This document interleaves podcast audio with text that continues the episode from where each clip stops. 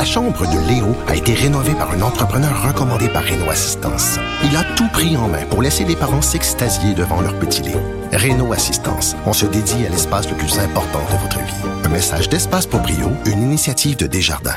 Protégez vos dépôts, c'est notre but. La SADC protège vos dépôts dans les institutions fédérales, comme les banques.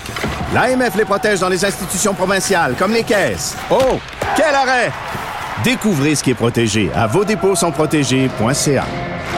Mes récompenses Sonic, c'est le programme qui désire exaucer tous tes souhaits. C'est simple. Plus tu utilises ta carte du programme Mes récompenses Sonic durant les mois de mars et d'avril, meilleures sont tes chances de remporter 5000 dollars pour réaliser tes plus grandes folies. Visite l'une de nos stations Sonic et comble tes envies.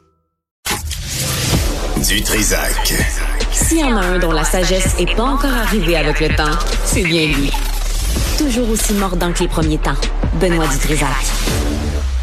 Nicole Gibault est avec nous, juge à la retraite. Euh, Nicole, bonjour. Oh, je t'entends pas, Nicole. On va, on va le refaire. Nicole, bonjour. Appuie sur le bouton avec un micro. Appuie, euh, je te jure. Après, euh, appelle Jean-François Bérard est demandé chez Nicole Gibault. Euh, ça marche-tu? Fais-moi là une chanson. Dis-moi. Dis-moi. Ah, ben, je, je t'entends. OK, parfait. Ben oui, j'ai rien fait. J'ai rien touché. Je t'ai pas fait de mauvais coup, euh, je, te, je, te, je, te, le promets. Euh, dis donc, tu veux revenir sur ce crime d'honneur évité de peu. Euh, je pense que c'est vraiment important d'en parler. Oui, puis on a, on a commencé à en parler hier. Pourquoi? Ouais. Parce que il subissait son enquête sur remise en liberté, cet individu.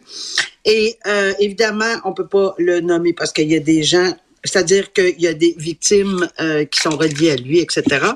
Alors, euh, dans les circonstances, on parle de crime d'honneur parce que euh, il aurait organisé son euh, bon le mariage forcé de sa fille en Turquie apparemment. Et elle est déjà en couple et elle ne voulait pas du tout. Il s'en est pris à elle, l'aurait battu, l'aurait menacé. Et la même de, chose. De violer son femme. cadavre. De violer son cadavre. grave. Nicole, Violer son. le père Ça dit ça à sa fille. Ça va pas la tête? Prends-les aux Non. 4 heures, tes pilules, Ça- mon ami, là. Non, ça va pas. Puis sa femme, qui dit que, bon, euh, elle a enduré pas mal, selon ce que j'ai pu lire, Ouais. euh, dans, ce- dans ce pays-là, puis qui pouvait pas, elle pouvait pas rien dire, rien faire. Mais là, elle, elle aurait indiqué à, l'accusé- à cette personne-là, l'accusée, qu'elle voulait demander le divorce. Alors là, il a sauté une coche encore une fois.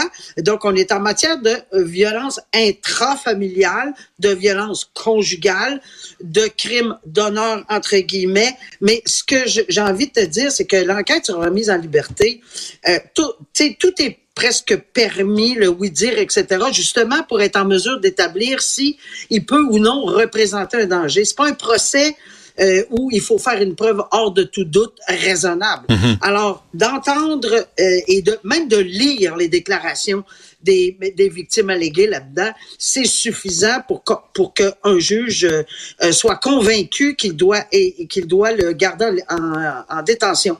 Et le juge Labelle ici a été tellement clair et Dieu merci. Écoutez, je prends pas de risque, il n'y a pas de risque à prendre du tout, du tout. Je comprends que la remise en liberté c'est la règle, puis je pense que le juge Labelle a assez d'expérience pour ça.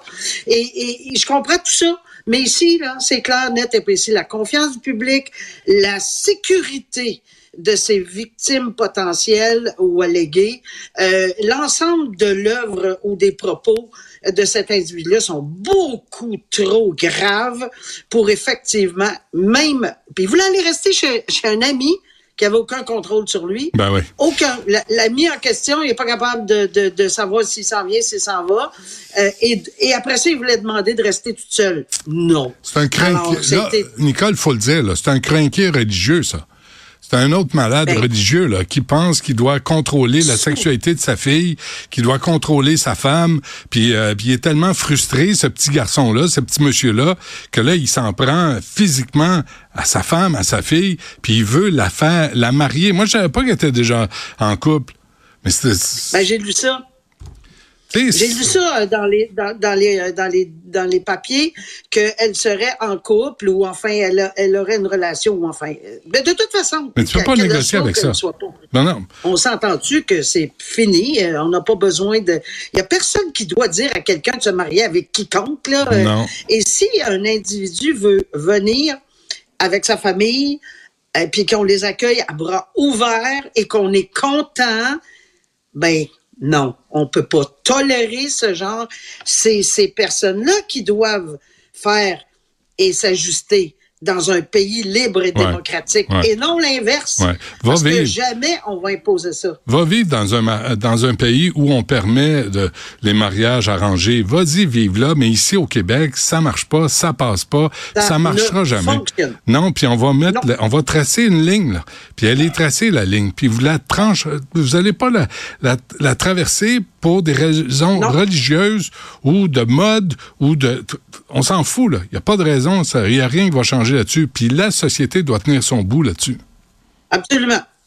Je pense que le juge Labelle, là, euh, dans, dans, ce dossier-là, au moins l'enquête, il n'y a pas de procès encore. On verra bien ce qui va arriver. Là. Et le monsieur a dit qu'il va suivre tout ce que le monsieur le juge dit. Il, est il, intéressé. tu crois, il n'y a pas le choix.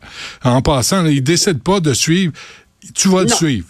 Lui, il dit, il, non, mon ami, tu décides de rien. On va te dire comment ça va se passer, puis c'est demain que tu vas marcher. ça, ça ouais, puis je dois dire que, je dois dire que, honnêtement, ça m'est déjà arrivé avec certains euh, membres d'une communauté qui, puis entre autres, qui n'avaient aucun respect pour les femmes. Et là, il, là, c'est un homme qui était juge. Moi, quand ça m'est arrivé, euh, je peux te dire qu'on m'a pointé du doigt en me parlant. Puis, euh, garde, oh, c'est pas, quelque chose qu'on accepte, là. Que ce soit un homme ou une femme juge, premièrement, mais c'était bien évident qu'il y avait des problèmes avec les femmes. Donc, il n'a pas dû être content de la décision euh, lorsqu'une femme rendait ça. Pointez pas Mme Gibault, OK? D'aucune façon. Euh, en passant, euh, qu'est-ce qui se passe là, dans les palais de justice? J'espère qu'on va allumer à la suite de ce, cet incident, au, cet incident grave au palais de justice de Longueuil. J'ai beaucoup, beaucoup fait d'entrevues, de, de, commentaires, etc. dans ce dossier-là.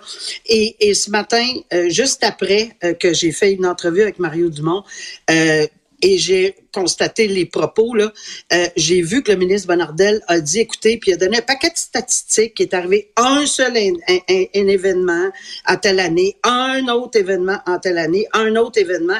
Et là, il faut pas être alarmiste. Il faut pas dire que les palais de justice ne sont pas sécuritaires, alors que j'ai dit complètement le contraire, parce qu'on a oublié de parler des statistiques. J'aurais bien aimé qu'ils nous parlent des 10 640 objets d'armes. ça, c'est une statistique aussi. Moi, c'est réel, ça. Tu sais, les statistiques, là, c'est assez représentatif. Puis ça, hmm. c'est à Montréal. C'est parce que on peut-tu, je répète encore et j'ironise, je pense que je fais des, c'est pas une farce, là.